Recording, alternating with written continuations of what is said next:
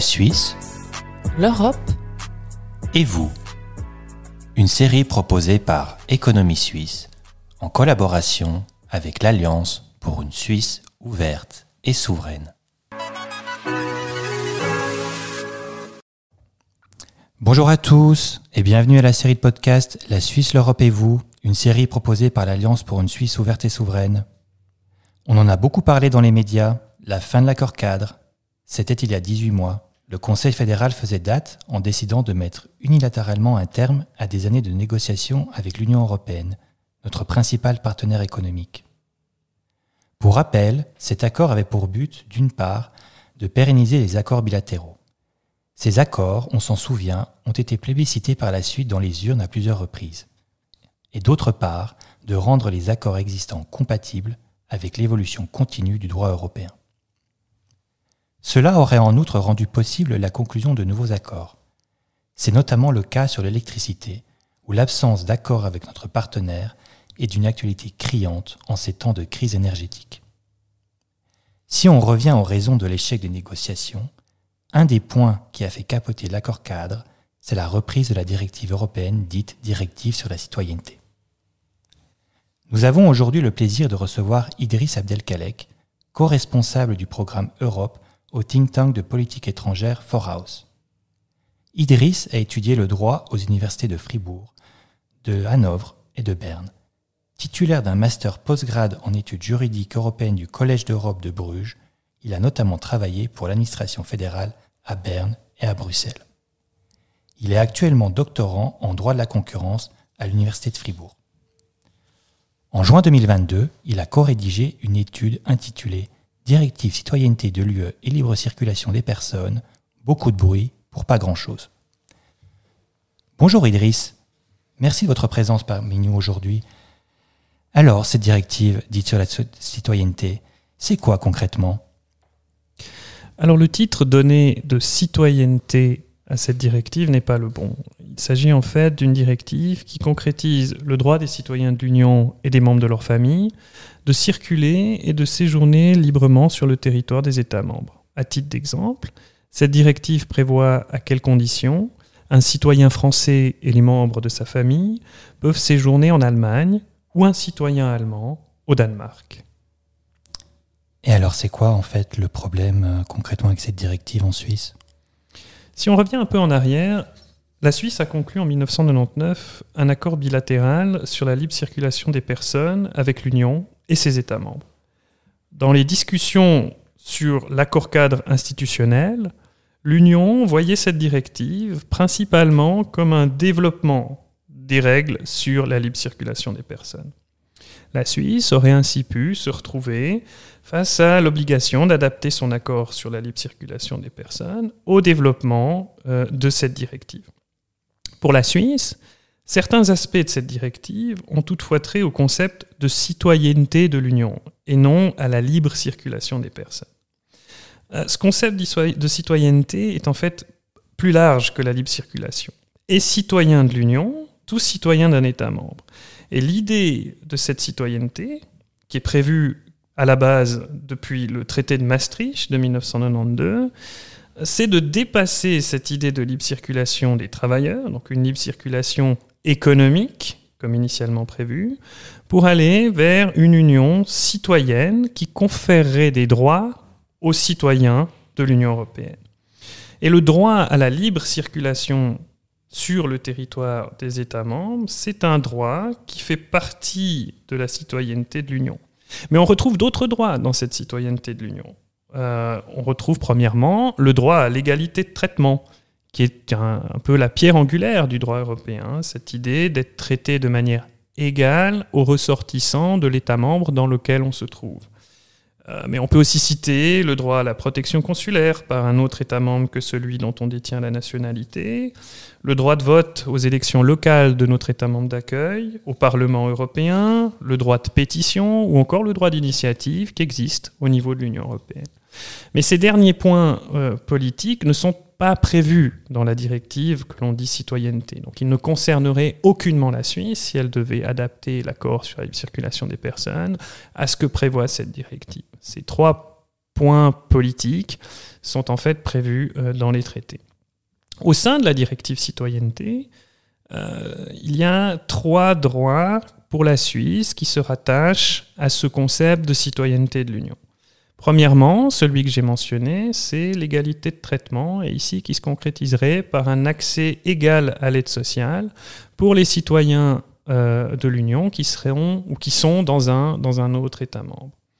On retrouve aussi le droit au séjour permanent, après de 5 ans de séjour ininterrompu, ce qui est l'équivalent en Suisse de ce qu'on appelle le permis C, et puis des règles plus restrictives sur l'expulsion des citoyens de l'Union de l'État membre d'accueil et des citoyens de l'Union résidents permanents de l'État membre d'accueil, ceci pour des crimes commis, mais aussi en cas de perception euh, de l'aide sociale.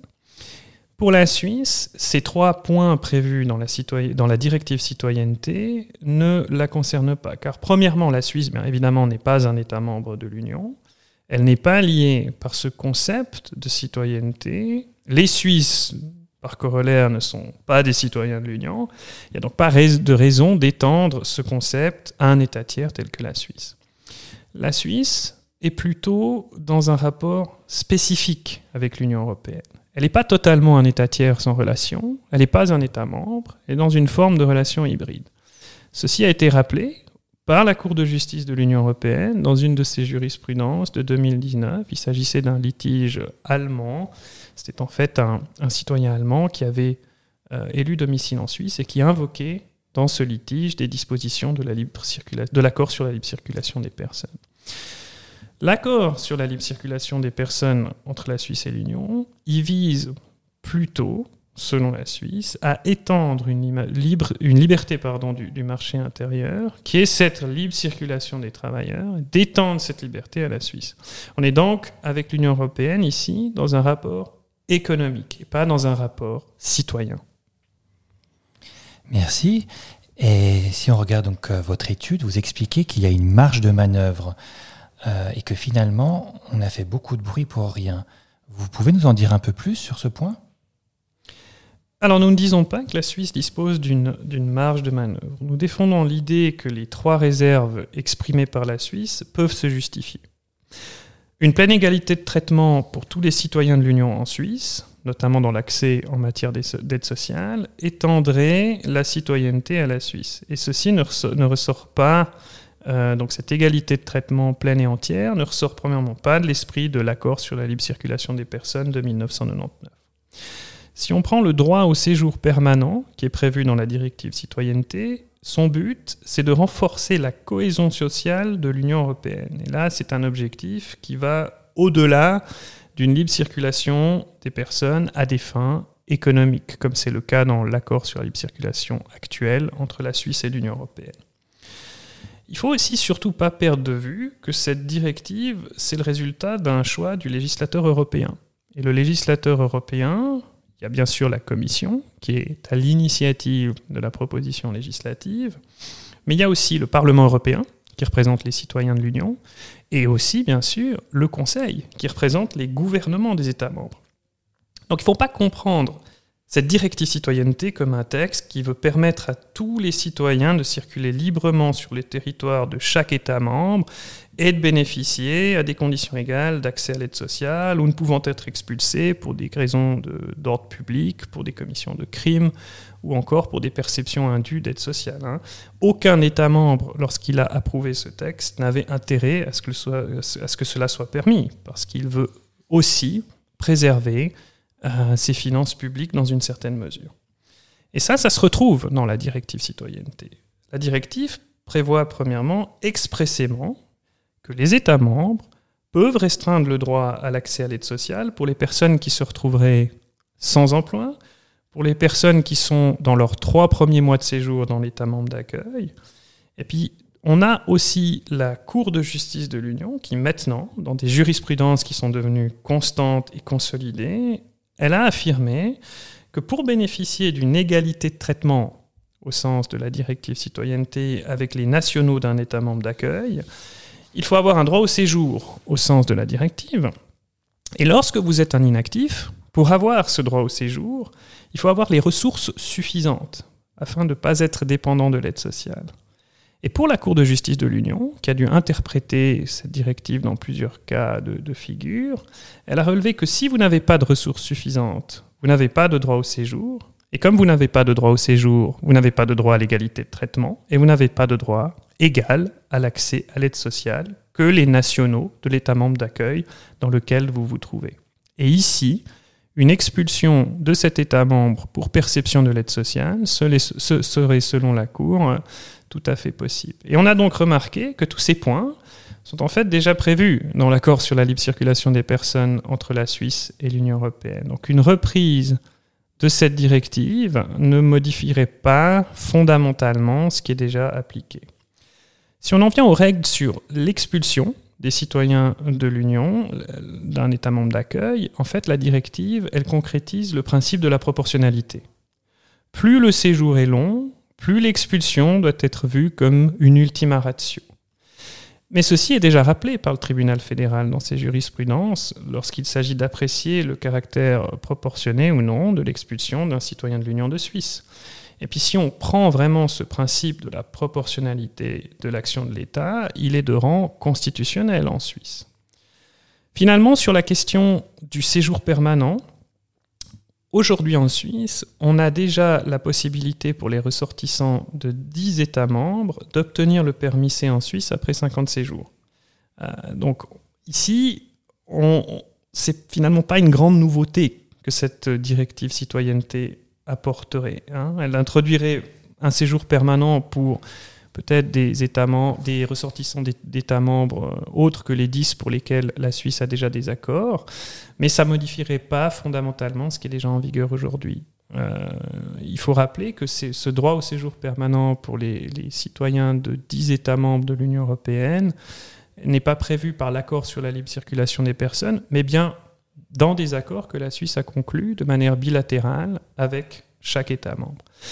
Donc pour ces raisons, en fait, on a constaté que cette directive faisait beaucoup de bruit sur la scène politique suisse, mais pour pas grand-chose. Elle permettrait principalement aux travailleurs employés pendant moins d'un an, qui ont vu leur contrat de travail résilié pour des raisons involontaires, de bénéficier de six mois d'aide sociale contre zéro actuellement. Et ça, tout en sachant que ces personnes aujourd'hui ont un droit au séjour de six mois après la fin des rapports de travail, mais elles ne peuvent pas percevoir d'aide sociale. On a aussi remarqué que les cas de figure dans lesquels ces personnes seraient expulsées sont très très rares.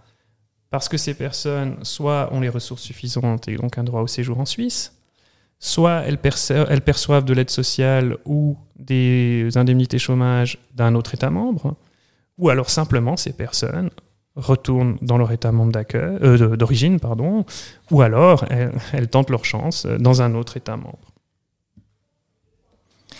Merci. Alors justement, vous avez fait allusion à tout le bruit que la directive euh, citoyenneté euh, fait sur la, a, pu provoquer sur la scène politique suisse. Alors aujourd'hui, la voie bilatérale, elle est dans une impasse. Et selon vous, comment on pourrait en sortir? Alors, je n'ai malheureusement pas euh, la réponse à cette question. Je ne pense pas que la réponse soit exclusivement dans les mains des juristes. Je pense qu'elle est surtout en ce moment dans les mains des politiques, dans les mains du peuple et dans les mains des cantons. Euh, l'accord cadre aurait eu au moins le mérite d'instaurer un tribunal arbitral afin de résoudre ce genre de questions telles que la reprise ou non de la directive citoyenneté. Et ce tribunal arbitral, contrairement à ce qui était souvent dit, n'avait pas d'obligation constante de s'en référer à la Cour de justice de l'Union européenne pour interpréter du droit européen. Il devait le faire si c'était pertinent et nécessaire à la résolution du litige. Mais vu ce que j'ai énoncé, notamment au niveau des jurisprudences de l'Union sur les questions euh, d'accès à l'aide sociale, n'est pas dit que ce tribunal arbitral s'en serait référé à la Cour de justice pour résoudre cette question euh, au niveau de la Suisse. Je pense que nous devons surtout, premièrement, retrouver un débat apaisé dans ce pays lorsque nous parlons de questions européennes. Euh, sur ce point, nous perdons parfois le pragmatisme politique et avons des réactions qui sont peu factuelles et très irrationnelles. On parle, et ça il faut s'en rappeler, de négocier des relations avec nos voisins les plus proches, avec qui nous partageons la culture, les langues, des valeurs euh, communes, le principe d'état de droit. Donc nous avons curieusement une approche plus compréhensive lorsque des États comme les États-Unis, qui agissent euh, de manière beaucoup plus agressive que l'Union à, notre égard, euh, nous sommes là peut-être moins sur la défensive que lorsqu'il s'agit de l'Union européenne, étonnamment. Je pense que la réponse ne viendra pas de l'Union européenne, mais plutôt de nous, euh, peuple suisse, peuple et canton suisse. Que voulons-nous pour le futur? Comment nous voyons-nous en tant que confédération dans cette Europe et dans ce monde en mouvement? Regardons par exemple la, guerre en Ukraine. Nous avons dû nous poser ces questions qui ont débouché sur, euh, un, débat euh, qui a porté notamment sur la neutralité. Alors des débats qui sont actifs, des débats qui sont animés, et c'est vrai qu'on n'a parfois pas l'habitude en Suisse d'avoir des débats aussi animés et des débats qui font que les choses changent, les choses bougent. On a un peu parfois la tendance d'apprécier l'inertie. Et je crois que c'est ce qui se passe avec l'Union européenne. Tout le monde est en fin de compte satisfait pour l'instant. Plus ça change et plus c'est la même chose. Mais je pense que pour avancer sur les questions européennes, ce débat en Suisse est absolument nécessaire. Euh, vis-à-vis -vis de l'Union européenne, nous devons surtout cesser de nous placer en, position de, victime qui réagit pour prendre un peu le rôle d'une Suisse active qui se défend, une Suisse qui défend ses intérêts, qui promeut ses valeurs, qui n'a pas peur du risque, contrairement à ce qu'on a actuellement, hein, une grande peur du risque, mais aussi une Suisse qui sait être euh, une partenaire fiable et fidèle. Et par rapport à cette directive sur la citoyenneté, quelles propositions pourrait mettre la Suisse sur la table pour relancer les négociations euh, sur ce point? Alors je ne peux pas vraiment le dire. Euh, c'est vrai qu'au niveau juridique, on, apprécie souvent euh, d'étudier des textes en vigueur et, de les interpréter. Donc là, la réponse serait plutôt dans le camp des, des, politiques, enfin les réponses et les solutions sont dans les mains des politiques. Je pense que la question doit porter non pas sur ce que nous pouvons proposer ou pas proposer, mais comment est-ce que nous pouvons le proposer. Nous devons, je pense, déjà bien comprendre les enjeux de cette directive, comprendre les tensions qui sont aussi à l'interne de l'Union européenne lorsqu'il s'agit d'appliquer cette directive, et ainsi montrer à l'Union européenne que nous avons bien connaissance euh, de qui elle est, du fonctionnement de cette directive, du fonctionnement des institutions. En résumé, il faut, je pense, bien connaître déjà notre interlocuteur. Parce qu'en connaissant mieux notre interlocuteur, on entre dans un débat qui est un peu plus peut-être chaleureux, on peut réchauffer le dialogue, et on est déjà dans une disposition qui est meilleure pour négocier. Ensuite, sur le contenu, rien ne nous empêcherait, par exemple, mais je dis ça sans certitude, de demander une codification dans les éventuelles futures adaptations de l'accord sur la libre circulation des personnes, des jurisprudences constantes de la Cour de justice qui nous sont favorables. Euh, ceci tout en rappelant que nous ne sommes pas un État membre et comme je l'ai dit, que nous restons un partenaire fiable, un partenaire fidèle qui doit se défendre, mais qui reste dans une relation étroite et spécifique avec l'Union européenne et qui, pour le moment, compte bien rester dans ce cadre. Idriss, un grand merci pour vos explications et votre éclairage. Espérons que nous trouverons rapidement une solution pour sortir de l'impasse dans nos relations avec l'UE. Un grand merci et à très bientôt.